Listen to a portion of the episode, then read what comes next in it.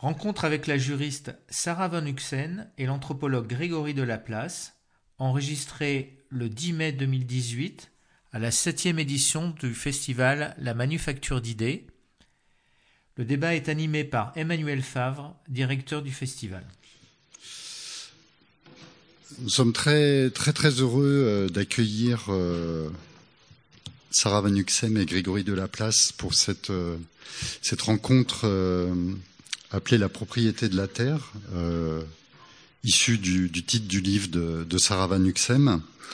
Euh, donc une rencontre, vous l'avez compris, qui va euh, porter sur la notion de propriété et que nous allons interroger à la fois de façon euh, théorique et, juridique et illustrer aussi par un cas particulier d'appropriation d'un lieu, de, penser un lieu comme comme l'a dit tout à l'heure euh, Dominique Pestre, euh, donc de, ce rapport du lieu et à l'espace. Voilà. Euh, je vais tout de suite, d'ailleurs, vous, présenter nos, deux invités. Donc d'abord Sarah Van Uxem.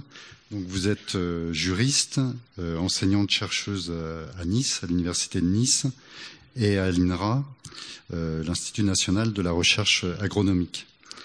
Donc vos recherches portent sur les transformations que le droit le droit émergent de l'environnement fait subir à notre tradition juridique. Et vous enquêtez actuellement sur les droits des semences, notamment paysannes, et sur les sectionnaux, donc les biens collectifs en milieu rural, les forêts, les pâturages. Euh, voilà, donc peut-être que vous en direz un mot euh, lors de, ce débat.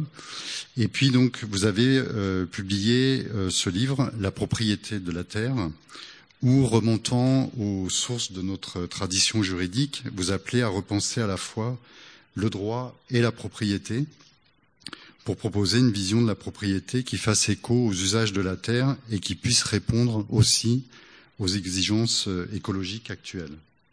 Ça va, j'ai bien résumé Ensuite, Grégory Delaplace. Alors certains d'entre vous le connaissent puisque nous avons eu le plaisir de l'accueillir euh, il y a maintenant 15 euh, jours, 3 semaines pour la soirée de lancement que nous avions faite. Donc une forme de, teasing. Euh, donc Grégory Delaplace est anthropologue, spécialiste du monde mongol. Vous êtes enseignant-chercheur au sein du département d'anthropologie de, Paris-Nanterre, où vous enseignez notamment les usages ethnographiques de la photographie. Et vos recherches portent sur le traitement funéraire et la circulation des morts, sur la modalité des prises en charge de l'invisible à travers les sociétés humaines. J'ajoute que vous êtes le traducteur de cet ouvrage, euh, Comment pensent les forêts, de Eduardo Cohn, euh, où d'ailleurs, donc Eduardo Cohn est un, anthropologue euh, américain qui s'appuie sur, le livre s'appuie sur quatre années de, de recherche ethnographique pour étudier la manière dont les Runas, euh, un peuple indigène de, de l'Amazonie équatorienne, interagissent avec les non-humains qui peuplent leur écosystème. Et j'insiste sur le fait que Edouard Cohn, dans les remerciements euh, euh, pour la publication française, salue vraiment euh, le travail, non seulement de, de, traducteur, mais on va dire de, de presque d'éditeur de Grégory pour, pour cette publication. De chaman, non De chaman. Alors vous êtes l'auteur de L'invention des morts, euh, Sépulture, fantômes et photographie en Mongolie contemporaine, qui explore les relations que les Mongols entretiennent au quotidien avec leurs défunts et qui s'appuie sur une enquête menée à la fois dans la capitale Ulaanbaatar et auprès des pasteurs nomades d'Orvod, en milieu rural, dont il va sûrement être plus précisément question euh, lors de, cet échange. Et à travers donc la place donnée aux morts euh, dans la société mongole contemporaine, vous soulignez aussi les relations que les Mongols entraînent justement au lieu et à l'espace. Vous traitez la question de la territorialité, de l'appartenance. Alors on va voir si euh, l'appartenance est aussi une forme de, propriété, euh, et en montrant justement qu'on est dans une appartenance des personnes au lieu et non des lieux euh, aux personnes. Voilà. Donc je donne tout de suite la parole Sarah Van Uxem, enfin je lui pose la première question, pourquoi il vous a semblé si important de révisiter le principe de la propriété? Pourquoi ça vous semble si important aujourd'hui? Pour une juriste, on pourrait évidemment s'intéresser à d'autres grandes notions du droit comme euh, celle euh, du contrat ou celle euh, du, patrimoine, par exemple. on pourrait encore sans doute mentionner d'autres grandes notions, du droit. Mais il m'a semblé que, au regard des questions écologiques qui se posent aujourd'hui, c'est peut-être la notion de propriété qui est, aujourd'hui la, plus problématique parce qu'on euh, a une conception de la propriété comme euh, d'un pouvoir de maîtrise, de souveraineté euh, de, l'homme sur ce qui l'environne. On le perçoit en tout cas comme ça. Et donc c'est a priori la notion en droit qui est la plus anti-écologique ou anti-environnementale. Donc c'est peut-être celle que l'on devrait en premier lieu interroger pour voir euh, effectivement dans quelle mesure ce procès qui est fait euh, à, la propriété est euh, juste. Est-ce que véritablement nous, Français et de manière plus générale nous qui appartenons à la tradition que l'on nomme civiliste ou romano-germanique, par opposition par exemple à la tradition de common law en Angleterre ou aux États-Unis, est-ce que véritablement notre notion de propriété est condamnable sur le plan écologique? Est-ce que véritablement on conçoit le propriétaire comme un souverain, un despote, euh, un maître absolu sur, euh, sur les choses qui seraient objet de propriété Ou est-ce que ce procès est injustifié? S'il est justifié, euh, dans quelle mesure et, que pouvons-nous faire avec notre héritage, notre héritage juridique? Si véritablement la propriété est anti-écologique, en tout cas notre conception de la propriété, faut-il la jeter, pour ainsi dire, euh, à la corbeille, ou euh, peut-on la, revisiter euh, et lui donner lui conférer un sens nouveau, lui permettre de se redéployer pour répondre à des problèmes, aux problèmes écologiques actuels. Voilà, c'était, enfin pour cette raison que j'ai que j'ai commencé par euh, appréhender la notion de propriété dans une perspective écologique. Alors justement, pour la, pour la redéployer et lui donner un sens nouveau, euh, vous proposez comme lecture de la propriété euh, une conception qui est la faculté d'habiter ou le terme de propriété habitation. Est-ce que vous pouvez nous, euh, nous, euh, nous l'expliquer et, et, nous dire si, euh, justement, dans la tradition juridique, cette notion de propriété habitation, elle existe déjà?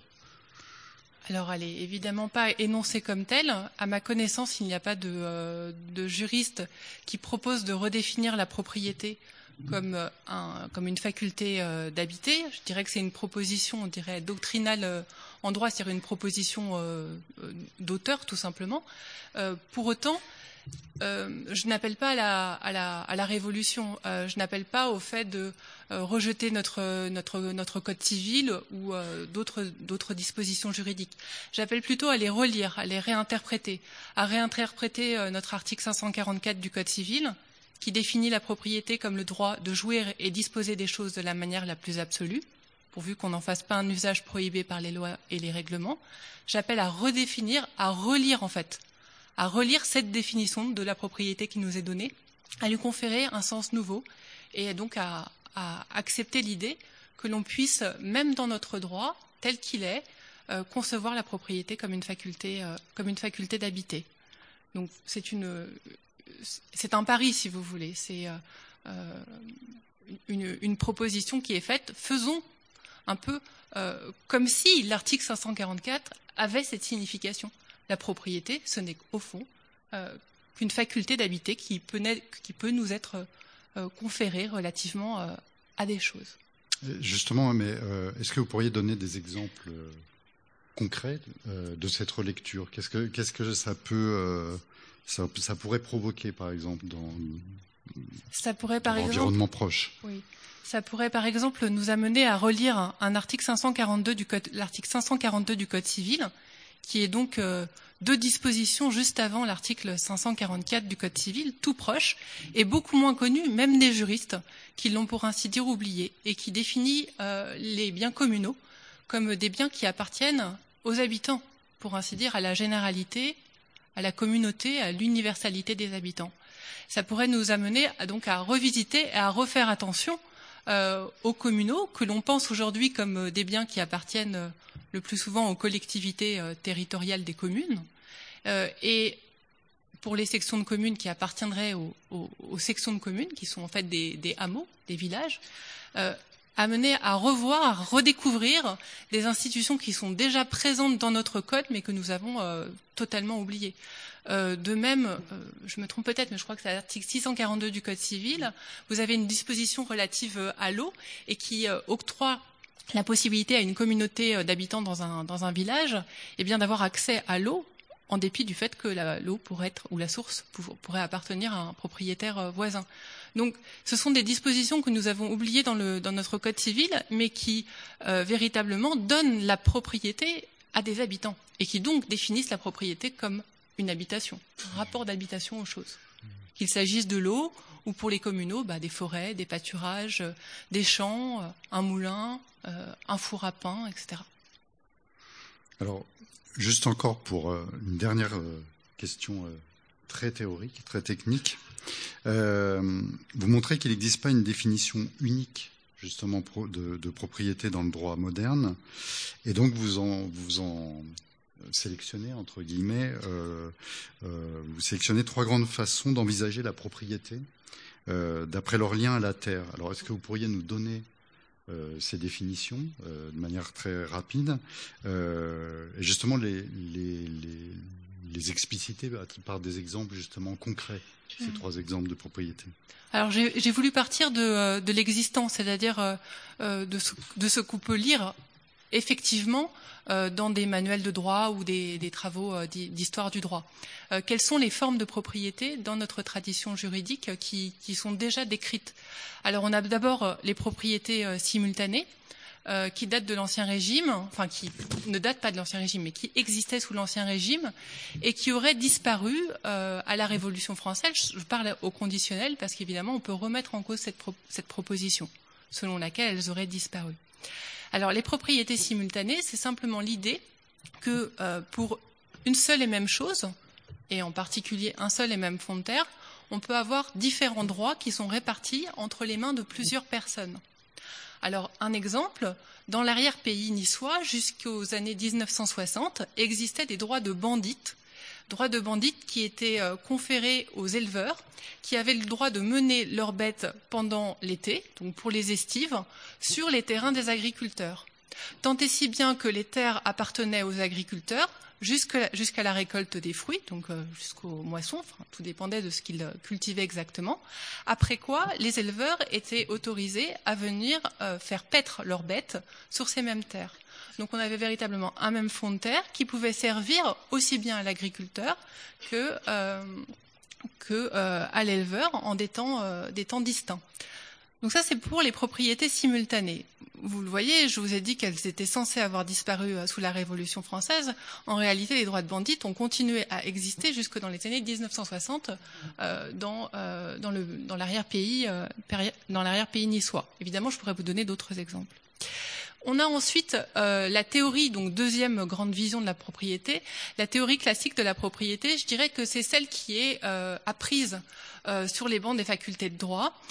c'est une théorie qui a commencé à être échafaudée après le Code civil de, 1804 et qui définit la propriété. Là, c'est très simple entre trois, enfin, en disant que c'est la réunion de trois prérogatives l'usus, le fructus et l'abusus. Donc l'usufruit, euh, le droit de, le droit d'user des choses, l'usus, le droit d'user des choses, fructus, le droit de, jouir des choses, par exemple de récolter des fruits sur un arbre, et puis euh, l'abusus, qui est le droit de disposer des choses, qui est conçu à la fois comme un droit de détruire les choses matériellement et euh, aussi comme un, droit de disposer juridiquement des choses, c'est-à-dire de les aliéner, par exemple de les vendre ou de les louer, etc. Euh, donc un exemple tout simple, enfin un exemple, qu'on peut avoir en tête, bah, lorsque vous êtes usufruitier, par exemple, d'une terre ou d'un immeuble, par exemple, d'un bâtiment, eh bien vous êtes à vie, en principe, en droit à la fois d'user le bâtiment ou d'user de la terre, par exemple, pour jardiner, et aussi en droit d'en récolter les fruits. Euh, par exemple, ben, en droit de récolter les fruits qui sont euh, issus de, votre potager. Quant à, la, l'abusus, il reste entre les mains de la personne qu'on appelle le nu propriétaire et qui est donc euh, considéré comme, enfin, pour certains en tout cas, comme le véritable propriétaire. Donc ça, c'est pour la théorie classique de la propriété, celle qui est la plus souvent véhiculée. Euh, celle qu'on apprend voilà, dans les facultés de droit. Et enfin, vous avez euh, une troisième théorie, la théorie renouvelée de la propriété, qui, elle, a été inaugurée dans les années 80 euh, par un professeur, le professeur Ginossard, et qui a été surtout reprise ensuite par le professeur Frédéric Zenati-Castin, qui est encore professeur à Lyon, justement. Euh, et qui euh, a écrit aussi des traités ensuite avec Thierry Revet qui se trouve euh, avoir été mon, mon, directeur de thèse. Et alors leur, leur, théorie de la propriété, leur vision de la propriété est assez différente puisqu'elle est beaucoup plus large que celle de la, la, théorie classique de la propriété. Un théorie classique de la propriété, on considère qu'après tout, la propriété ne touche qu'aux choses corporelles, qu'aux choses qui sont, pour ainsi dire, même pour certains en tout cas, tangibles, que l'on peut toucher. Alors que pour eux, euh, dans la théorie renouvelée de la propriété, euh, la propriété est un rapport d'exclusivité entre une personne et une chose.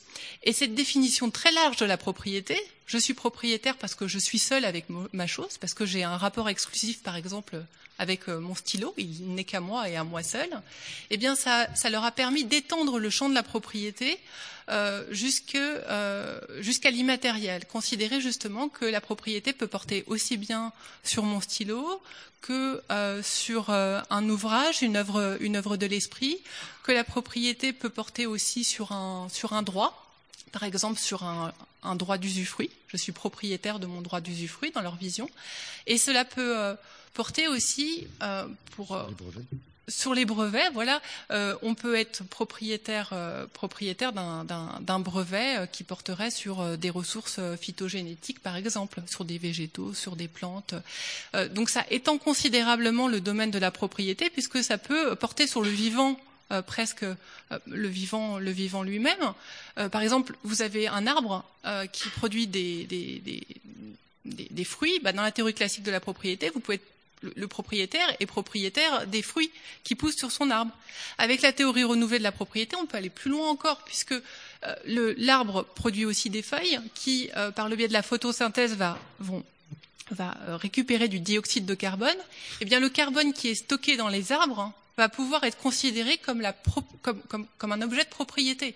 Donc vous voyez que le champ de la propriété est, considérablement étendue. Et dans une certaine mesure, on peut penser que c'est une vision euh, euh, libérale de la, propriété. Et c'est pour ça que j'ai aussi voulu la présenter, même si elle est moins, euh, connue que, que, la théorie classique de la propriété ou les propriétés qui existaient sous l'Ancien Régime. Hmm. Alors, Grégory de Laplace, je fais un petit, du coup, un petit détour vers la Mongolie. Euh, j'imagine qu'en Mongolie, du fait de, la tradition mongole, euh, des croyances euh, animistes, c'est-à-dire la croyance en un esprit, une force vitale qui animerait les êtres vivants, les objets, mais aussi les éléments naturels, qu'avec 70 ans de communisme, qui ont forgé un, un sens aigu de la propriété commune des terres, on est loin de la théorie euh, classique de la propriété. Euh, justement, je voulais vous demander, par rapport à votre, à votre euh, travaux, à vos travaux de terrain, si vous avez une définition de la propriété ou en tous les cas des, notions de propriété, et que par exemple quel est le rapport à la propriété privée qui n'a été reconnu qu'aux qu'en 1990 avec la, démocratisation de la, Mongolie. Pour les lieux. Pour les lieux. Mm. Alors euh, oui, c'est une question qui est très large évidemment. Hein. je pourrais pas y répondre. Euh, je crois que je ne pourrais pas y répondre. C'est même pas une question de temps. En fait. Mais euh, c'est une question intéressante. Alors pourquoi c'est difficile d'y répondre? Parce que la Mongolie, on l'imagine souvent comme un pays de, de, de, nomades immémoriaux en fait, presque un pays qui qui aurait résisté à l'histoire. Et ça, c'est effectivement la première erreur qu'il faut pas faire quand on se penche sur le cas mongol. c'est un pays qui qui, qui a été pris dans l'histoire et a pris les autres dans son histoire, puisque euh, l'empire mongol, ça a été un des plus grands empires qui ait jamais euh, existé. Donc forcément, la Mongolie a, a existé aussi à travers d'autres populations et euh, a influencé d'autres populations, a été influencée par d'autres populations depuis le XIIIe siècle. Quoi. Donc la question d'une de, tradition mongole qui serait préservée depuis des siècles, c'est déjà hors de, de, de, question, quoi, hors du débat. il faut raisonner autrement. Ensuite, c'est un pays qui a été, et vous l'avez rappelé, euh, pris dans, dans l'histoire contemporaine, euh, notamment en, entrant sous euh, l'influence, dans la zone d'influence de l'URSS. c'est la première république socialiste indépendante à avoir été formée après l'URSS. Donc elle a suivi un petit peu toutes les étapes d'un développement non capitaliste guidé par l'URSS. Donc tout ceci étant dit, effectivement, on ne peut pas quand on essaye d'envisager la propriété, et en particulier la propriété des lieux en Mongolie, ben, on est quand même confronté à des problèmes, des problèmes de, de traduction. Comment, comment, comment penser la pertinence de la notion de propriété en Mongolie et, est-ce que ça nous aide à, à, à réfléchir au lieu? Bah, Plus ou moins. Euh, alors effectivement, la Mongolie est connue pour euh, le mode de vie nomade de, de, de la population. C'est toujours euh, en vigueur aujourd'hui, même si euh, certains ont, ont, ont, annoncé la fin du nomadisme. Les gens nomadisent de moins en moins, euh, se sédentarisent de plus en plus, euh, tout ça. Mais il me semble, et c'est ce que j'avais aussi essayé de, de, dire dans la soirée d'ouverture, euh, il y a quand même un certain rapport au lieu qui subsiste. Alors comment définir ce rapport au lieu et est-ce que on pourrait le définir comme une certaine forme de propriété? Donc c'est un peu la question qui se pose quand on examine cette question en Mongolie, ce, ce problème en Mongolie. Euh, donc si on cherche une propriété privée des lieux, on peut en trouver. Euh, il y a un terme euh, comme ça en mongol qui veut dire propriété, spécialement la propriété privée, qui correspond un petit peu à euh, la notion classique de la propriété, qui, je pense, a été aussi formalisée au moment de, de, de la création d'un code civil en Mongolie, tout ça. C'est euh, c'est une propriété qui se définit par la maîtrise comment dire individuelle hein, et absolue. Euh, vous jouissez de, euh, de, de, de, la propriété de certains objets et de certains lieux. Alors, il y a eu une résistance tout au long du XXe siècle à euh, la privatisation des lieux en Mongolie. C'est une question qui a été brûlante, par exemple, dans les années 90. Dans les années 90, donc, décollectivisation, euh, pendant près, je vais pas dire de bêtises, mais près, euh, pendant près de 70 ans, la propriété privée a été abolie en Mongolie, comme dans tout le, monde soviétique.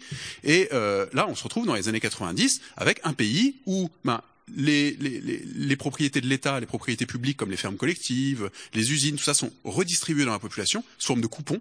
Alors c'est quand même assez drôle, il faut s'imaginer, euh, euh, en, étant employé d'une ferme collective, se faire distribuer des coupons. Alors vous pouvez récupérer sous forme de coupons des voitures, des moutons, des chèvres. Euh, vous choisissez. Euh, vous avez euh, des bons plans parce que vous étiez euh, vous étiez euh, chauffeur, donc peut-être que vous allez pouvoir récupérer une voiture, devenir chauffeur dans l'époque post-socialiste. Bref, vous récupérez des coupons et vous essayez. la propriété de l'État est partagée. Mais que faire de la terre? La terre était restée un commun et euh, évidemment, vous imaginez, les investisseurs euh, étrangers et asiatiques voyaient euh, cette immense superficie de terre avec un très riche sous-sol et disaient il faudrait absolument que le gouvernement mongol ordonne la privatisation de la terre. Donc la Banque de développement asiatique, en 1994, dit exactement ça, fait un rapport en disant le gouvernement doit privatiser la terre pour encourager les investissements étrangers et donc permettre l'achat de, euh, de, de, de des, terrains euh, en Mongolie, ce qui a été refusé et refusé par le gouvernement. Euh, là, il y a quand même un certain courage politique dans un temps assez troublé. C'était un temps de crise. Ils auraient pu faire énormément de capitaux, enfin à l'échelle de la Mongolie, mais ils l'ont refusé et la terre est restée. Alors, dans un statut légal trouble, c'est-à-dire que la terre n'est la propriété de personne. Ça ne veut pas dire que c'est la propriété d'un collectif non plus.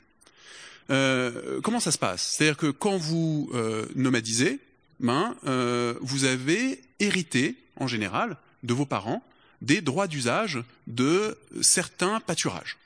Donc, il sera attendu que vous vous installiez, vous vous installiez pour votre campement d'hiver à tel endroit. et que vous fassiez usage des pâturages et de l'eau autour. Personne ne viendra rien vous dire. Euh, il sera attendu que euh, ensuite euh, vous vous déplaciez pour le printemps à tel autre endroit, etc. Donc les droits d'usage de la terre en Mongolie sont des trajectoires, en fait, hein, des, des, des trajectoires qui sont empruntées par les familles de, de, de, pasteurs nomades chaque année. Mais ça n'a rien à voir même avec une propriété coutumière. C'est-à-dire que vous arrivez pour votre campement de printemps à l'endroit où vous aviez l'habitude de vous installer, il y a quelqu'un d'autre ben, vous pouvez pas lui dire pousse-toi de là que je m'y mette. Euh, euh, c'est là où mon père euh, euh, se mettait. Vous pouvez lui dire, hein, mais il vous dira ah, ouais ouais c'est dommage. Mais moi en fait j'avais trop de neige encore euh, dans à côté. Mais si tu veux mets-toi là. mets-toi à côté. Alors soit vous déciderez de vous associer euh, sur un même campement, de poser votre yourte à côté de celle de votre voisin, euh, de votre nouveau voisin, et donc de faire voisinage, d'élever un petit peu vos bêtes ensemble, c'est compliqué. Soit vous déciderez de vous mettre un tout petit peu plus loin, et puis l'année prochaine, bah, vous essayerez de nomadiser un petit peu plus tôt. Euh, alors quelquefois, ça peut poser vraiment problème, notamment dans le cas des campements d'hiver qui, euh, qui, qui sont euh, conçus comme étant plus plus plus formalisés. Là, le, le, le droit d'usage d'un campement d'hiver est plus formalisé pour tout un tas de raisons. Il serait trop long de, de, de les détailler. Mais voilà. Donc, comment euh, réfléchir ça? Euh, Ben, c'est pas non plus euh, quelque chose qui euh, s'apparente à une indifférenciation totale du rapport entre les personnes et les lieux. C'est pas un rapport de propriété, mais c'est pas non plus un rapport d'absolue dissociation entre les personnes ou les lieux où n'importe qui peut s'installer n'importe où. Il y a une notion qui est capitale à comprendre euh, quand on travaille sur la Mongolie, on ne peut pas l'éviter, de toute façon tout le monde ne parle que de ça, c'est la notion de pays. Alors ça peut désigner la nation mongole, mais ça désigne aussi le terroir. C'est-à-dire que le pays, la nation, n'est pas une addition, une succession, une juxtaposition de lieux tous équivalents les uns les autres. C'est un patchwork de terroirs qui sont habités par des groupes de personnes de façon continue. C'est-à-dire qu'on reste jamais au même endroit, on reste jamais dans le même lieu, on nomadise, mais on nomadise en circulant dans un même pays. Et c'est à l'échelle de ce pays que va se jouer la relation au lieu, à l'espace. Et cette relation, c'est pas une relation de propriété, mais c'est une relation qu'on pourrait qualifier, et là ce serait intéressant de voir la distinction entre euh, les deux concepts, c'est une relation d'appartenance. Alors vous allez me dire, bon, propriété, appartenance, euh, vous jouez sur les mots. Euh, pas totalement. Ce qui est intéressant dans la notion d'appartenance, c'est qu'elle vient de la notion de partie. C'est-à-dire que ce qui se joue dans la notion d'appartenance, c'est le fait d'être une partie d'eux. C'est l'idée d'une composition. Et là, effectivement, les gens font partie du pays. Et les différentes familles qui circulent sur un territoire font partie de ce pays. Et inversement, le pays fait partie d'eux, les compose. Hein. Donc il y a un lien mutuel d'appartenance qui, en fait, est euh, euh, euh, administré par euh, la relation aux esprits. Mais on pourra en reparler après. C'est un petit peu compliqué. C'est central, mais euh, c'est un petit peu compliqué. On n'a pas forcément besoin euh, tout de suite de, de, de, de, faire référence aux esprits, aux croyances ou quoi pour pour pour pour comprendre cette affaire. C'est quelque chose. C'est une affaire qui est avant tout affective. C'est-à-dire que on est attaché à un endroit, non seulement parce qu'il nous appartient en vertu de la coutume, hein, parce qu'on y a des droits, mais aussi parce que euh, euh, on lui appartient. Il y a un sentiment d'appartenance mutuelle.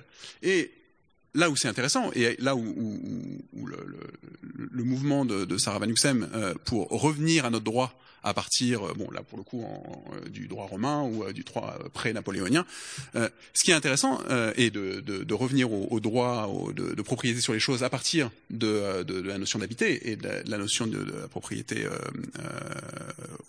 vis-à-vis -vis des lieux. c'est que c'est quelque chose qui vaut aussi, cette notion d'appartenance et d'appartenance mutuelle, qui peut être étendue euh, à tout un tas d'autres objets euh, qui euh, entourent les personnes durant leur vie. C'est-à-dire que ce rapport d'appartenance mutuelle, les nomades, pour faire vite, ne le développent pas seulement vis-à-vis -vis des, des lieux dans lesquels ils circulent, pays euh, euh, auquel ils appartiennent et qui leur appartiennent, mais aussi vis-à-vis de certaines choses. Et alors sur ça, juste une petite anecdote avant de, de, de, de laisser la parole. Euh, c'est euh, une anecdote de, dans les rituels funéraires. Dans les rituels funéraires, il y a quelque chose qui est fondamental quand vous vous occupez de euh, l'enterrement d'une personne, c'est euh, de vous renseigner auprès d'un devin pour comprendre quelle est la chose qui appartient à cette personne dans laquelle elle trouvera refuge après sa mort. Il faut déterminer, après la mort d'une personne, quelle sera sa chose refuge. Et ça, vous ne pouvez jamais vraiment savoir à l'avance. Mais c'est une des choses qui était patinée par l'usage constant de cette personne. Une des choses qui vraiment la définissait en tant que personne. C'est-à-dire que ça sera son. En Mongolie, en général, on se balade, enfin, les, les, les personnes les plus âgées, les personnes de l'ancienne génération, euh, se baladent avec leur bol à thé et leur bol à nourriture. Comme ça, quand on est invité dans une yourte, hein, on, on, porte en général ces, ces, ces, objets usuels comme sa pipe, son tabac et tout ça, et donc son bol, on le porte dans, dans comme les kangourous dans la poche ventrale, euh, c'est-à-dire dans, dans, dans, la poche euh, intérieure presque de l'habit. Hein, on a un grand espace ici euh, et on va chercher donc son bol, sa blague à tabac, euh, sa pipe. Et donc en général on sort son bol pour se faire servir du thé ou se faire servir de la nourriture euh, là où on va. Ça évite de rajouter de la vaisselle à ses, ses hôtes. C'est la manière courtoise de se faire inviter. Euh, mais j'ai parlé de la pipe, les lunettes, les chapeaux euh, les vêtements caractéristiques de cette personne, tout ça, ça peut être des choses refuges. Et ces choses refuges, il faudra surtout veiller à les installer avec euh, cette personne. Donc quand elle sera déposée à même le sol, pour que ses restes soient dispersés, ce qui est la manière euh, euh honorable euh, d'installer les morts en Mongolie, passons sur les détails, mais ce qui est très fréquent, donc on laisse le, corps à même le sol pour qu'il soit mangé par les animaux, euh, dispersé par les intempéries, euh, et on s'attend à ce que la chose refuge soit elle-même aussi brisée et dispersée par euh, les intempéries comme le mort. Sinon, donc, le mort restera une partie de cet objet, et donc restera inclus, appartenu par cet objet. Donc là aussi, on voit que la propriété des objets est aussi euh, penser sur le mode d'une appartenance mutuelle. Ce bol m'appartient, mais je lui appartiens. Ce bol est une partie de moi, mais je suis une partie de ce bol puisque justement après euh, ma mort, je risque de rester une partie de ce bol, et ça va être un problème pour mes descendants euh, qui vont pas pouvoir se débarrasser hein, de moi euh, après ma mort, quoi. Euh, ce qui est le, l'angoisse fondamentale des Mongols, c'est que c'est que les morts nous laissent pas tranquilles, quoi. Hein. Euh, mais donc pour qu'ils nous laissent tranquilles, il faut aussi de se débarrasser de son foutu bol parce que c'est quand même une partie de, de, de, de, lui. Donc ça nous amène à, à, un concept qui est assez intéressant de l'anthropologie, et, et, je m'arrêterai là, je promets, qui est euh, le concept de l'individu. C'est qu'à partir du moment où on n'est pas seulement la somme des choses et des lieux qui nous composent, ben, on peut se penser comme étant distribué à travers ces objets qu'on compose. Hein Donc, on n'est peut-être pas, en tout cas les Mongols, et imaginons-nous nous, notre rapport avec euh, nos téléphones portables, nos ordinateurs, nos voitures euh, euh, et euh, les lieux euh, auxquels on appartient, on est aussi peut-être, comme les Mongols, des individus, c'est-à-dire des personnes distribuées. C'est un concept qui a été proposé par, euh, Marilyn Strathern au sujet euh, des, papous de Nouvelle-Guinée, mais c'est un concept qui finalement peut s'exporter beaucoup plus facilement, alors à des échelles diverses et à des géométries variables, mais qui peut s'exporter beaucoup plus facilement qu'on pourrait le penser au départ. Hein. Est-ce que vraiment on est des individus si notre appartenance euh, euh, notre possession, notre propriété des objets et des lieux doit être pensé, repensé comme euh, une appartenance mutuelle. Et c'est là où la pluralisation des modes de propriété que propose Sarah Van Uxem est très intéressante, euh, dans le droit même. Est-ce que vous voulez justement faire euh, réagir sur la question, le, le distinguo entre propriété et appartenance mmh. dont, dont Grégory a parlé? Oui, je demandais à Sarah si elle voulait justement réagir sur ce, sur ce distinguo de propriété appartenance et puis justement sur euh, l'attachement, c'est-à-dire euh, euh, qu'un lieu nous appartient et qu'on appartient à un lieu. C'est d'ailleurs, vous ouvrez d'ailleurs le livre sur cette réflexion, sur, sur cette question. Vous dites justement qu'on a perdu euh, le, le, double sens pronominal. Le double sens, justement, de la question de du la, verbe approprié. approprié voilà. Approprier, je suis je veux, je, s'approprier. voilà, s'approprier, c'est s'adapter à la, par exemple, à la, à la, terre ou au fond de terre, et c'est aussi le faire sien. Donc il y a un double mouvement dans, dans le verbe approprier lorsqu'on l'utilise à la, ferme, à la forme pronominale, s'approprier. Et c'est vrai qu'on l'a a priori perdu dans la langue française, et enfin, dans la langue française juridique, en tout cas, euh, en tout cas en droit. Et donc ma proposition finalement, c'est de revenir à cette appartenance, à ce double sens, faire en sorte que approprier, avoir la propriété de, ça soit aussi, ça, veuille aussi signifier euh, être approprié par, par exemple, le, fond de terre. Retrouver ce, euh, double sens, ce, ce, cette manière de, va-et-vient. Et ce que, propose euh, Grégory me parle beaucoup parce que il dit déjà il y a cette notion de pays donc on, appartient à un lieu, euh, par exemple on appartient à une, euh, à une cité, à une commune. Ce sont des, des formes de propriété. La propriété par exemple communale, je, vous en ai dit un mot tout à l'heure qu'on a, qu'on a oublié et qu'il qu serait peut-être euh, temps de, de, de revisiter. Euh, donc là, il y a la notion d'appartenance à un pays, par exemple à un hameau, à un, à un, village ou à une cité euh, plus grande évidemment. Et puis il disait aussi, euh, finalement, c'est être une partie de, euh, alors moi, je n'ai pas utilisé ce terme, mais il, me semble que dans, une, conférence, euh, c'était un autre, le même terme que j'emploie qui a été utilisé, c'était le terme de place. Être propriétaire, au fond, c'est n'avoir qu'une place au sein d'une chose. Et lorsque je propose de concevoir la propriété comme un rapport d'habitation, j'entends aussi euh, inviter à concevoir les choses non plus comme des objets de droit, des, des objets au sens de de marchandises, d'objets manufacturés ou tout simplement de corps qui seraient malléables à merci, corvéables à merci. Je, propose ici de, de, de, regarder les choses comme des milieux, comme des pays, pourrait tout dire, comme des demeures, comme, comme des habitats. Et donc le propriétaire là-dedans, euh, par exemple un, un, être humain, eh bien il a simplement, alors je dirais pas une partie de ce milieu, parce que ça véhicule encore pour moi une vision corporelle de, choses, mais je dirais il a une place, il a une place dans la chose. Je suis propriétaire de cette maison, eh bien j'ai euh, une place dans cette maison et j'ai un titre à l'habiter. Euh, j'ai un rapport particulier à cette maison parce que non seulement je peux l'habiter euh, comme, comme un voisin que, que j'accueillerais par exemple chez moi, mais parce que j'ai un titre à l'habiter. Donc c'est un rapport privilégié que j'ai par rapport à mon voisin qui vient me visiter dans ma maison. J'ai titre pour l'habiter, j'ai une place. Et pour moi, c'est ça être propriétaire. C'est avoir euh, une place attitrée au sein d'une chose, euh, par exemple un fond de terre, ça peut être un arbre, ou ça peut être encore euh, effectivement euh, le bol à thé. Et le bol à thé, ça me parle aussi, peut-être euh, moins aisément la pipe ou les lunettes.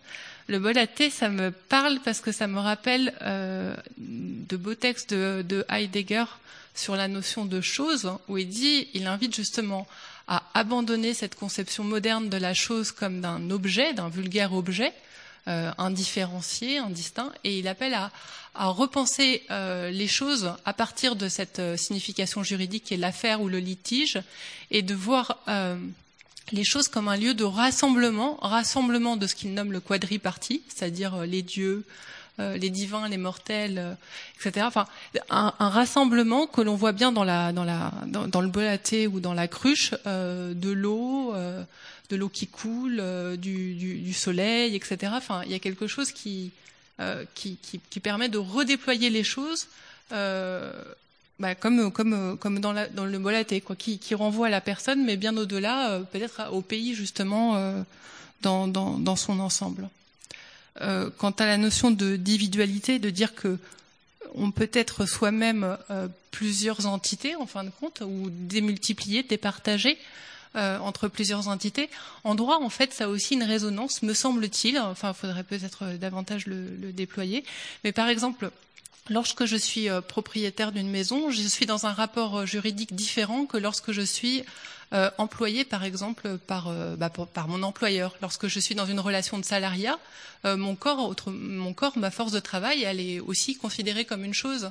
Et donc on peut dire qu'un être humain, sur le plan juridique, tantôt il est la chose, par exemple la chose de son employeur, en tout cas sa force de travail, hein, sa force de travail est la chose de l'employeur, évidemment, ça fait peur comme ça. Il faut évidemment convoquer de suite le droit du travail. Et d'un autre côté, bah, il est dans un rapport autre avec. on pourrait aussi convoquer le, droit de la famille avec ses enfants, par exemple, ou avec ses aïeux. Donc, on peut aussi diviser comme ça l'être humain entre différentes enfin le individualiser entre, entre plusieurs aspects sur mm. le plan juridique le droit est beaucoup plus mongol qu'on le pense. Hein, ça, voilà. mais, mais alors, c'est, si je peux me permettre, c'est, justement le, ce, que permettent d'ouvrir études comme ça. Et c'est ce que, moi, ce qui me plaît beaucoup dans, dans la pensée anthropologique, mais dans le raisonnement anthropologique plutôt. Mais alors, je suis vraiment heureux de voir que c'est possible aussi dans le cadre du raisonnement juridique que je connaissais pas assez.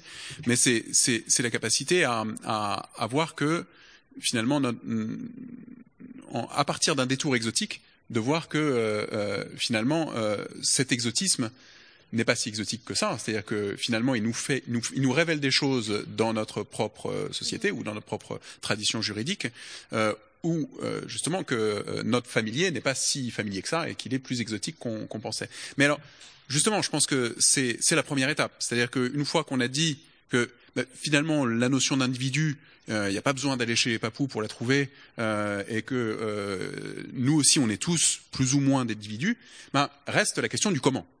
Euh, euh, quand on a dit, bah, en fait, il n'y a pas que les Mongols qui appartiennent à leur terre, et euh, je le dis ici, il y a des gens qui ont un rapport aussi d'appartenance à la terre qui est très fort.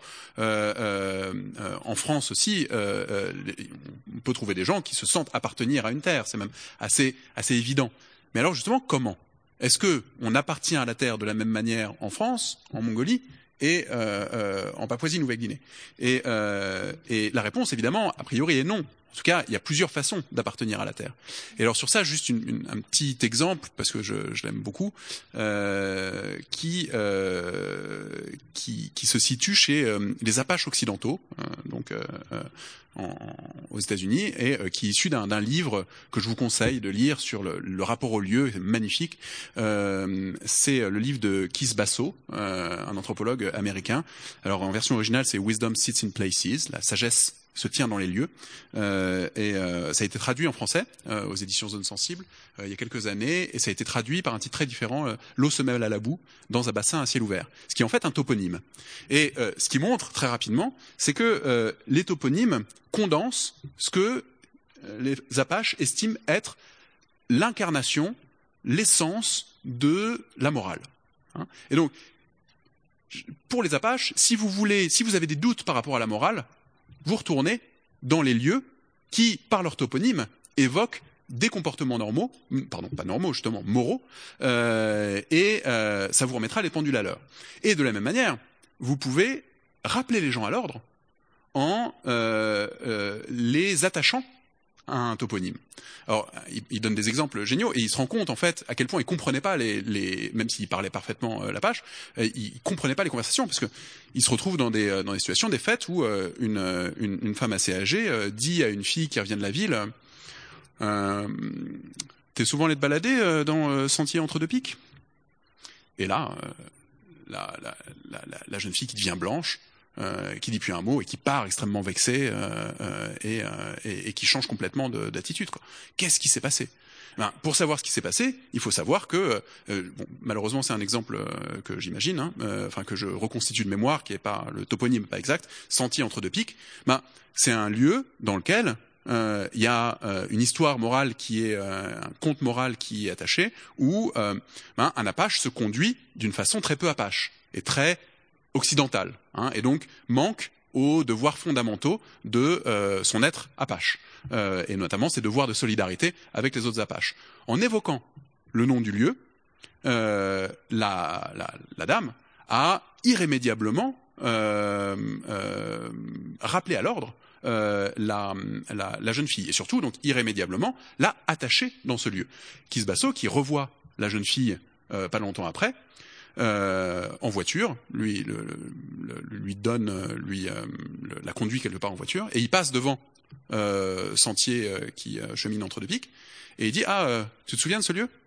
Et elle dit un truc approchant, de, je cite de mémoire, mais je ne cesse plus d'y habiter. À partir de maintenant, je ne pourrai plus qu'habiter dans ce lieu, puisque en fait c'est le lieu auquel j'ai été attaché par ce rappel à l'ordre qui fait que maintenant c'est là que je réside. Je ne peux plus résider nulle part ailleurs puisque euh, euh, je, je, deviens euh, euh, comment dire euh, fondamentalement attaché et lié à cette règle morale que, à laquelle j'ai manqué et je me souviendrai toute ma vie qu'il faut que je, ne manque plus à cette règle morale rappelée.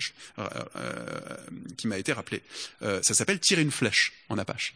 on tire des flèches sur les gens en les attachant tout d'un coup à un lieu qui euh, donc marquera euh, une modification, changement net dans leur comportement moral. Euh, donc rapport complètement différent d'appartenance des gens au lieu, qui est même assez difficile à, à comparer, mais qui aussi est une des modalités de cette interdépendance et de cette interrelation par laquelle se construisent les, les façons d'habiter des humains à travers la société.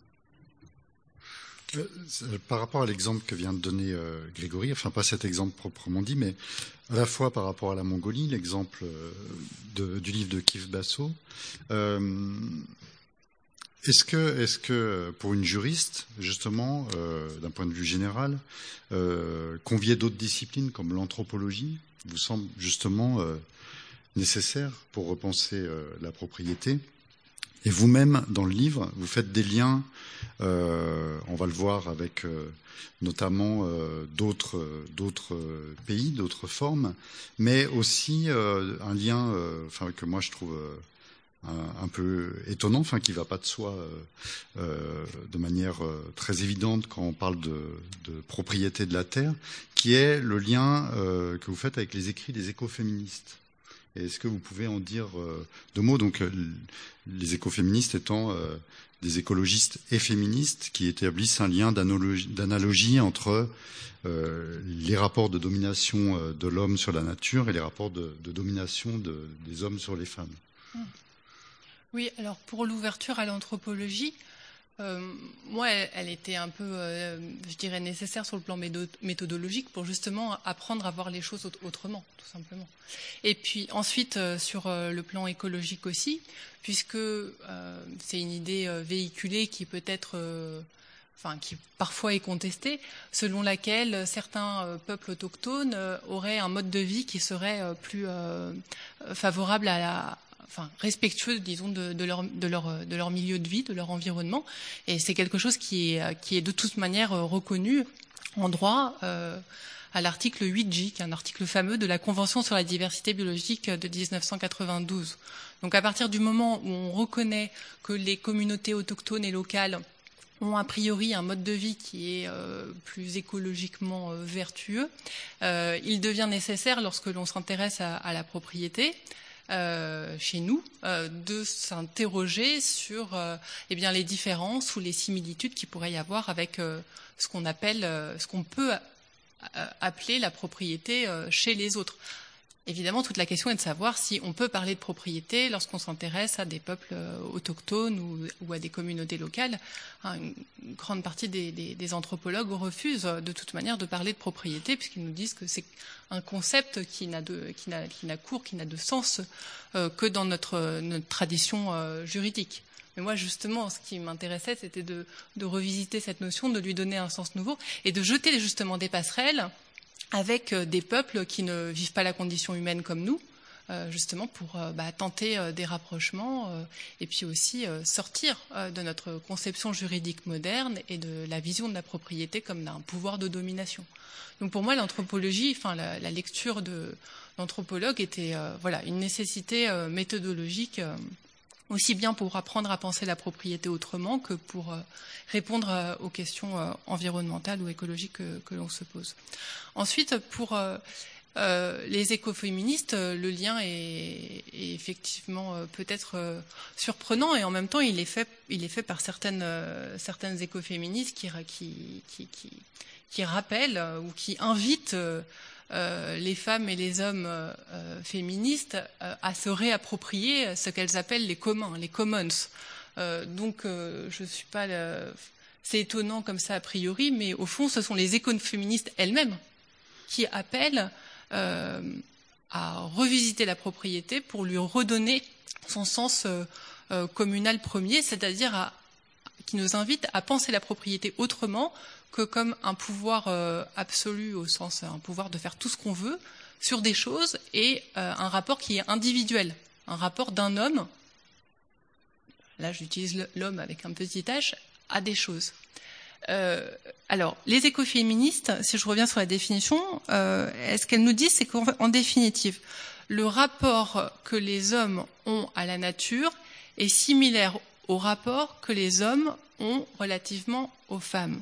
Ce rapport de domination que les hommes ont sur la nature et que l'on date généralement euh, à l'époque de Descartes en disant qu'il invite à se comporter comme un maître et possesseur de la nature, finalement il est comparable euh, bah, à ce qu'on nomme le patriarcat et au rapport de domination que, euh, que, que les hommes peuvent avoir euh, sur les femmes jusqu'à jusqu'à aujourd'hui dans, dans, des sphères privées et, et intime.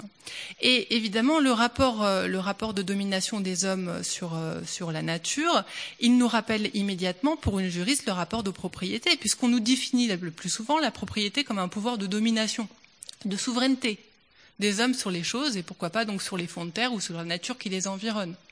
Donc, la question que l'on peut se poser, si on a cette analogie en termes, rapport de domination des hommes sur la nature, rapport de domination des hommes sur les femmes, c'est de se demander, bah, est-ce que les choses dont on parle en droit des biens, c'est-à-dire le droit qui, qui, intéresse la propriété, ce ne sont pas les femmes? Est-ce que ce pouvoir d'exclusivité euh, des hommes sur les choses, ce n'est pas un pouvoir d'exclusivité des hommes sur les femmes? Est-ce que cette jouissance exclusive, parce que ce sont les termes qui sont utilisés, du propriétaire sur sa chose, ne nous rappelle pas la jouissance exclusive qu'un homme pourrait avoir sur sa femme? Alors, ça paraît très, euh, ça paraît gros comme ça, euh, tiré un peu tiré euh, par par les cheveux, et, et en même temps, il y a quelque chose, c'est vrai, d'étonnant cette présentation de la propriété comme un droit de jouir exclusivement de sa chose. lorsque vous dites ça à des étudiants en faculté de droit, évidemment, ils ricanent. Hein. Et est-ce qu'ils ont est-ce qu'ils n'ont pas raison au fond de ricaner? Est-ce qu'il n'y a pas quelque chose derrière, quelque chose qui effectivement nous dit, qui devrait nous interroger? Qu'est-ce que ça veut dire? Présenter la propriété comme un rapport de jouissance exclusive sur, sa chose, et puis d'insister ainsi sur le rapport de solitude que le propriétaire a vis-à-vis -vis de sa chose. Dire qu'il peut en jouir comme euh, seul dans sa forteresse et d'en faire absolument tout ce qu'il veut, ça interroge. Et puis, dans la théorie renouvelée de la propriété dont je vous parlais, une théorie qui, à mon avis, peut être qualifiée de libérale, même si elle n'est pas présentée ainsi par ses auteurs, on nous dit que la propriété est, euh, sort des entrailles de la communauté. La propriété sort des entrailles de la communauté. Alors, ce que l'auteur veut nous dire ici, très clairement, euh, c'est que euh, une chose appropriée, c'est quelque chose qui n'appartient plus à la communauté, qui est sorti du ventre de la communauté. Mais qu'est-ce que c'est que ce ventre? Est-ce que c'est pas le ventre des femmes? Quelle est cette manière de présenter les choses, qui n'est évidemment pas juridique, même si les auteurs euh, énoncent faire de la théorie pure du droit, c'est-à-dire euh, complètement détachée de contingences sociales et écologiques, enfin sociales et économiques, je voulais dire, est quelle est cette, euh, quelle est cette formule, quelle est, quelle est cette métaphore? Donc j'ai voulu renverser les choses et dire, mais au fond, est-ce qu'on ne pourrait pas dire, si la propriété est un rapport de domination, que euh, nous, euh, un rapport, pardon, non pas de domination, mais d'habitation, puisque c'est ma proposition, considérer que euh, nous tous ensemble, en communauté, demeurons au sein des choses, dans le ventre de la terre, dans le ventre de la mer, et simplement qu'au sein de, au sein de cette de cette chose mère, terre, eh bien certains auraient des droits, des droits attitrés, une place privilégiée au sein des choses, tandis que les autres auraient un droit euh, d'accès aux choses. Alors là, je, je, vais peut-être un petit peu trop loin dans la définition de la propriété, c'est qu'en fait, je propose aussi de euh, concevoir deux formes de propriété. Une propriété avec titre, euh, j'ai une place attitrée dans la chose, et aussi la propriété comme une simple faculté d'habiter des choses qui sont par ailleurs appropriées par d'autres. Évidemment, ça peut avoir des, des, résonances euh, euh, politiques fortes. Ce matin, on, citait les, les, zadistes, et évidemment, il y aurait des, liens à faire, même si je ne les fais pas ici, sur les différentes manières d'habiter des choses, des milieux, avec ou sans titre. Et les droits que les uns peuvent avoir vis-à-vis des autres et les devoirs aussi que l'on peut avoir vis-à-vis de l'habitant sans titre ou vis-à-vis de l'habitant avec, avec titre. Je m'arrête parce que je vais dériver en passant de, finalement de, de l'écoféminisme à, à d'autres, d'autres aspects de la, propriété, de la propriété telle que je, je la présente. Alors le, le, ventre, le ventre de la terre ou le ventre de la mer, ça renvoie aussi euh, au, à l'Amérique du Sud et aux, nouvelles constitutions, euh, notamment en Équateur, euh, aux nouvelles lois en, Bolivie, qui reconnaissent la personnalité juridique de la nature ou tierra madre, euh, la nature constituant une personne collective qui englobe la faune, la flore, mais aussi euh, l'air, euh, l'eau, euh, les minéraux. Et, Grégory de la Place, euh, ça renvoie à, à Édouard de que vous avez, euh, que vous avez traduit, qui dans ses remerciements, à la fin de Comment pensent les forêts, souligne justement que l'Équateur est le premier pays au monde à avoir reconnu les droits de la nature dans sa constitution, et rajoute-t-il, fournissant les opportunités et les défis uniques euh, pour la pensée sylvestre, euh, qui est au cœur de, de, ce livre. Alors, ce que j'aimerais, c'est que vous puissiez euh, nous présenter de manière très succincte les 300 pages de la pensée sylvestre d'Edouard de et euh, nous dire quels sont ces nouveaux défis, justement. Alors, euh, on a combien de temps non, non, non c'est une Trois minutes. oui, oui, c'est ça. Euh, L'enjeu, c'est, euh, pour le dire vite, et donc pour, euh, comme il le fait dans le livre, ouvrir vers d'autres choses, que euh, Sarah a déjà commencé à, à, à, ouvrir le débat un petit peu dans cette direction, puisque ça, ça a trait à l'écoféminisme. L'enjeu, c'est d'arriver à une anthropologie réellement post-humaniste. C'est-à-dire que une fois qu'on a dit tout ça, une fois qu'on a dit que les communautés, les collectifs humains euh, ne vivaient pas seulement en tant qu'humains, entre humains. On n'est pas dans euh, une espèce de euh, communauté exclusive euh, desquelles les non-humains seraient systématiquement exclus parce que non, c'est nos sociétés humaines et les chats, les chiens, les plantes, les vignes, tout ça, c'est pas chez nous. Bah si, justement, c'est chez nous et on habite toujours avec des non-humains on vit en fait avec des non-humains. Euh, la philosophe américaine euh, Donna Haraway a, a, avait ce concept qui, que, bon, qui est pas euh, fantastique, mais qui sert un petit peu d'étendard, qui, euh, qui est le concept d'entremêlement, entanglement. En tant qu'humain, on est toujours entremêlé avec des non-humains, même biologiquement, hein, euh, dans nos microbiotes, dans tout ça. Enfin bon, je, je passe tout ça parce que je suis pas du tout spécialiste. Mais une fois qu'on a dit ça, ben, est-ce qu'on peut continuer de faire de l'anthropologie qui soit humano-centré, anthropocentré. Bah, c'est de plus en plus difficile. Une fois qu'on a pris acte de l'entremêlement entre les personnes et les choses, ou plutôt entre différentes personnes humaines et non humaines, bah, on doit adapter nos méthodes. Et donc, on doit trouver des moyens pour comprendre, accéder, accueillir des pensées non humaines. Et la façon dont les non humains, eux aussi, pensent. Alors, pensent pas de la même manière que les humains.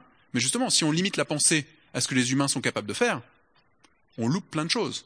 Et ce livre, c'est une tentative de suivre le chemin d'une conception de la pensée, d'une définition de la pensée plus large, plus accueillante, hein, euh, qui permette de prendre en compte aussi, de prendre acte et de et d'accueillir encore une fois euh, des pensées qui euh, se pensent selon des modalités de signification et là il a, recours à la sémiologie, et notamment à la sémiologie de Charles Peirce, euh, donc euh, des pensées qui se font à travers des modalités de signification différentes de celles du langage humain.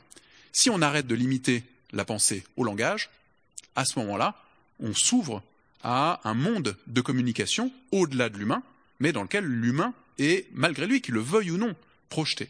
Et évidemment, ça a des conséquences euh, fondamentales pour se repositionner en tant qu'humain dans l'Anthropocène, dans cette époque qui est censée être définie par notre volonté justement de s'approprier exclusivement euh, toutes les ressources. Et donc on, on, on revient euh, à cette notion fondamentale de pourquoi c'est important de penser la propriété de la Terre aujourd'hui, parce que justement c'est un impensé à partir duquel on a abusé de la Terre, euh, pour reprendre l'abus. Euh, et, euh, et, et, si on veut euh, prendre la mesure de ça, mais aussi potentiellement trouver euh, des solutions euh, euh, déjà théoriques et ensuite pratiques, ou peut-être en même temps théoriques et pratiques à ça, ben, il faut recalibrer tous les concepts à partir desquels on avait l'habitude de penser le monde, et notamment, en premier lieu, le concept de la pensée lui-même. Voilà. Donc, comment pensent les forêts? C'est un appel à faire ça. Pas seulement à savoir comment les arbres parlent, euh, parce qu'effectivement, ça n'aurait pas grand sens, mais au contraire, justement, comment l'écosystème de la forêt amazonienne communique, et un écosystème pensant, parce qu'un écosystème constitué de personnes communicantes, d'êtres communicants. Euh, donc, qu'est-ce qu'il faut, comment il faut définir la communication, comment il faut définir la pensée pour pouvoir euh, s'éveiller à ça et euh, se rendre disponible à ce monde de communication et de pensée. C'est l'objet du livre. Hmm. Alors, Cohn, Cohn, rappelle quand même, toujours dans les remerciements de Comment pensent les forêts, que qu'aussi nobles semblent les droits de la, la nature, malgré tout, ils ne font l'objet d'aucune, quasiment aucune forme d'application légale, notamment en Équateur par rapport à la hausse effrénée de l'activité d'extraction du pétrole et d'autres ressources du sous-sol. Donc je voulais vous demander euh, ce qu'il en était en, Mongolie. Je fais référence à, un article, je crois, d'un journal australien qui, fait part de la convoitise des ressources naturelles de la Mongolie, donc le charbon, le cuivre, le fer notamment, euh, par des investisseurs étrangers et qui notamment décrit des scènes de chamans mongols euh, adressant des prières au ciel pour protester contre euh, un projet de, mine de fer canadienne euh, qu'ils accusent par exemple de menacer un, un site funéraire. Hmm. Alors c'est une très vaste question et c'est une question euh, de laquelle je suis pas spécialiste encore une fois, euh, mais je prends l'habitude de parler de choses dont je suis pas spécialiste. C'est une habitude qu'on prend très vite. Euh, euh c'est celle de l'exploitation des ressources euh, minières en, en, Mongolie et des problèmes que ça pose. Alors ça pose des problèmes environnementaux clairs. Euh, le, le, la prospection d'or se fait notamment avec du mercure. donc la meilleure façon, la façon la plus rapide pour les mineurs artisanaux de chercher de l'or dans des rivières, c'est euh, d'y introduire du mercure. C'est évident euh, les, les, conséquences catastrophiques que ça a sur les pâturages, l'eau, euh, l'écosystème. donc c'est terrible. au-delà ou en de, plutôt au-delà de cette de cette activité minière artisanale qui qui, qui prend beaucoup d'importance depuis les années 90, il y a une activité minière pour le coup soutenue par un investissement international massif. Donc c'est des, des, des entreprises de prospection canadiennes et australiennes, c'est toujours les mêmes, hein, qui euh, à qui n'a pas échappé la profitabilité euh, du sous-sol mongol. Et malgré les difficultés d'exploitation, hein, parce que c'est quand même un pays qui fait trois fois la France, hein, euh, où il y a très peu de routes, une ligne de chemin de fer et, où le climat est évidemment extrêmement rude, mais malgré tout ça, c'est extrêmement profitable de d'exploiter l'or et le cuivre dans le sous-sol mongol. Et ils y sont allés donc avec le, la grosse artillerie, quoi.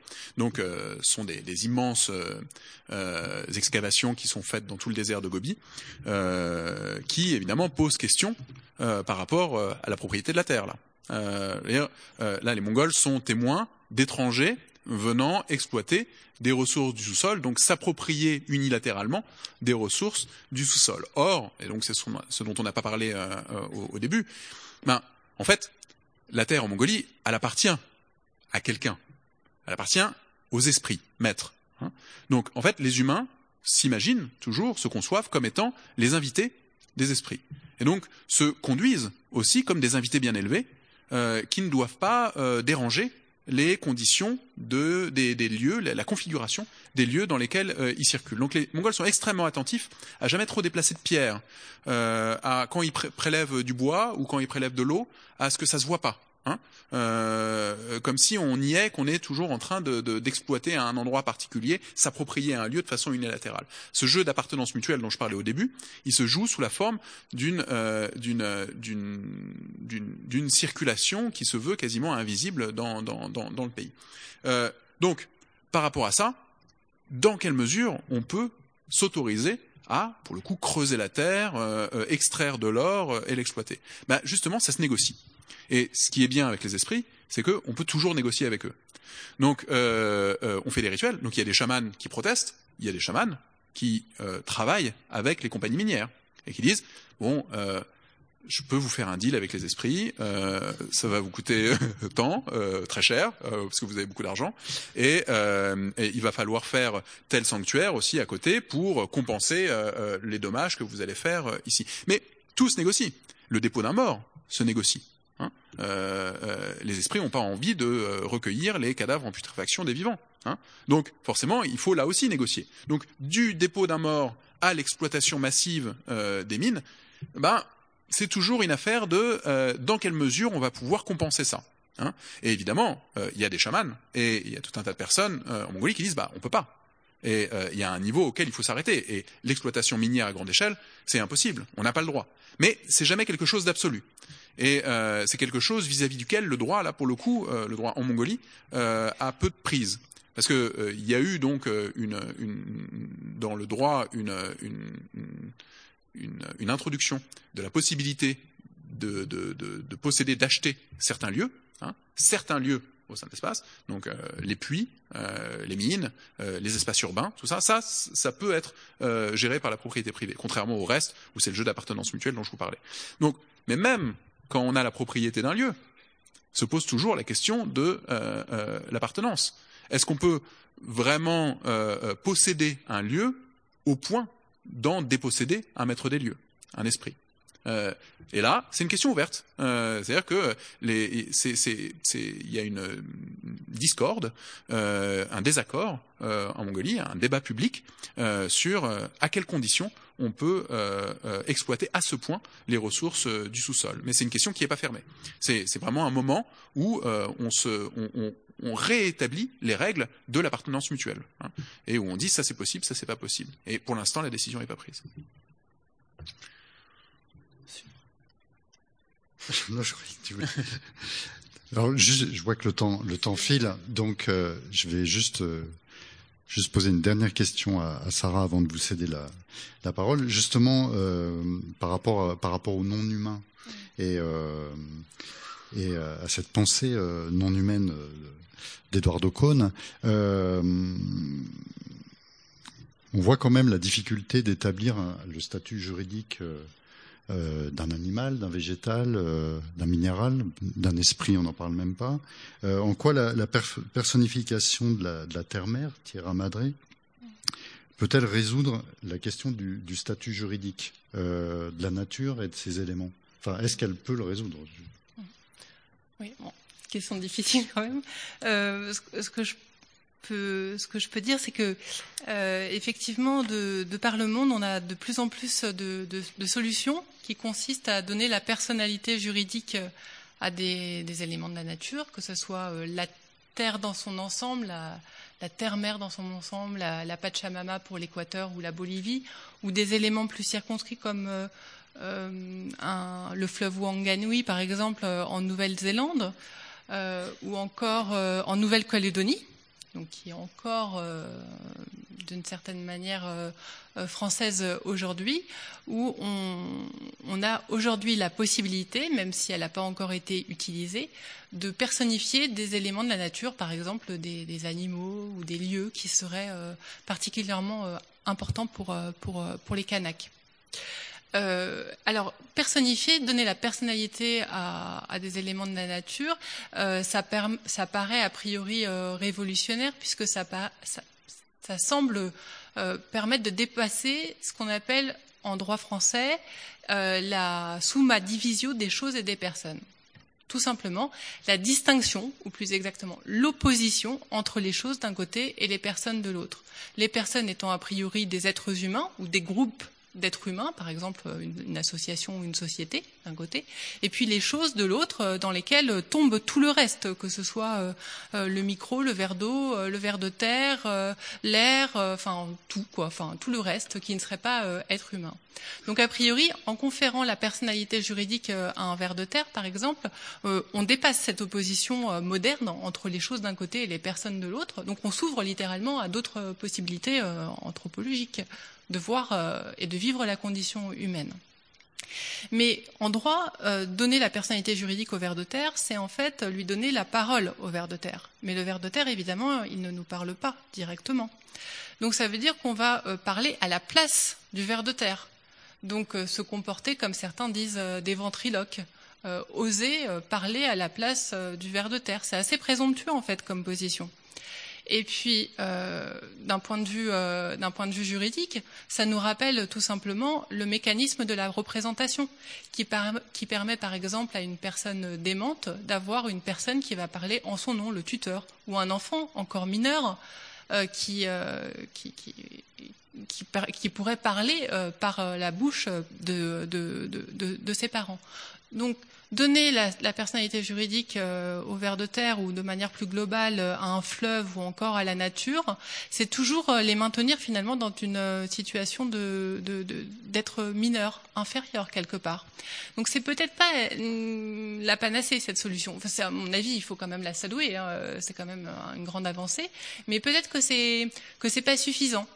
Et encore, on a l'impression que euh, finalement, on s'ouvre à d'autres manières de, voir les choses et de vivre la condition humaine, puisqu'on va pouvoir entendre des peuples kanaks, euh, par exemple, euh, parler au nom de tel ou tel animal ou végétal, un peuple maori, une tribu maori, s'exprimer au nom du fleuve Wanganui, et donc comme si finalement, par l'intermédiaire de la parole juridique, on allait entendre tout un grand concert finalement des différentes manières de percevoir le monde qui nous entoure ça paraît euh, assez, euh, assez merveilleux comme ça. Mais en même temps, il y a une forme de colonisation très forte ici, me semble-t-il.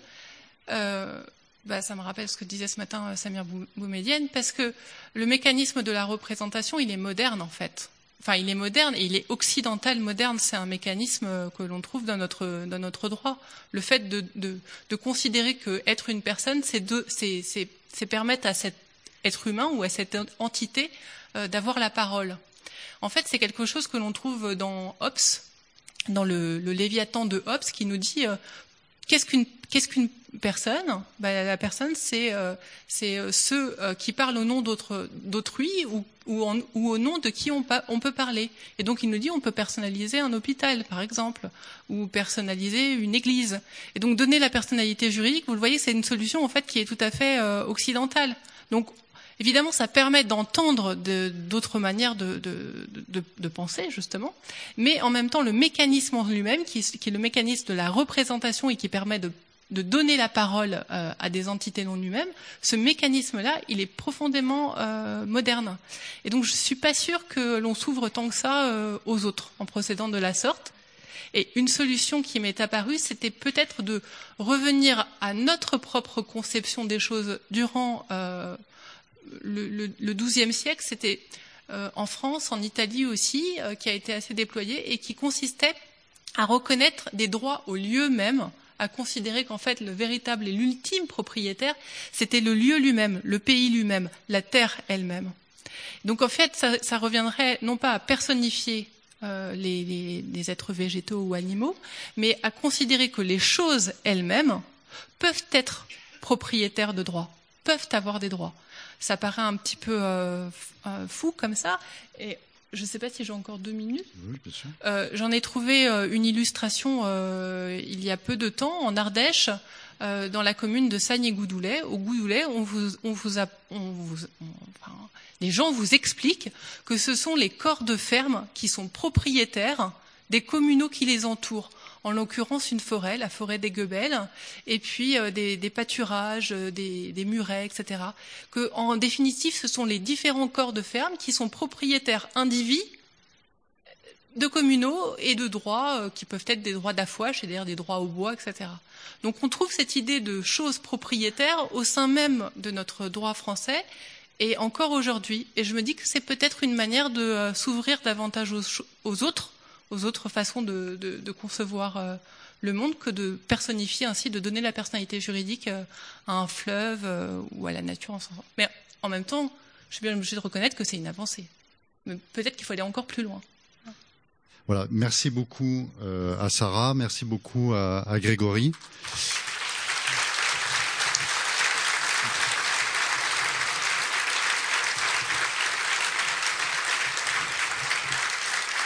Donc vous avez là vous avez de la chance, ils sont là tous les deux jusqu'à dimanche, donc vous allez pouvoir parler avec eux euh, librement euh, pendant trois jours. Voilà, merci beaucoup. Merci. Merci beaucoup. Merci. Vous venez d'écouter la rencontre entre la juriste Sarah Van Uxen et Grégory Delaplace, anthropologue, enregistrée lors du 7e festival La Manufacture d'idées. Retrouvez le programme, les vidéos, les enregistrements et les photos du festival sur notre site internet lamanufacturedidées.org et pour être informé de la prochaine édition du festival, inscrivez-vous à notre newsletter. Vous pouvez aussi soutenir le festival en adhérant à l'association.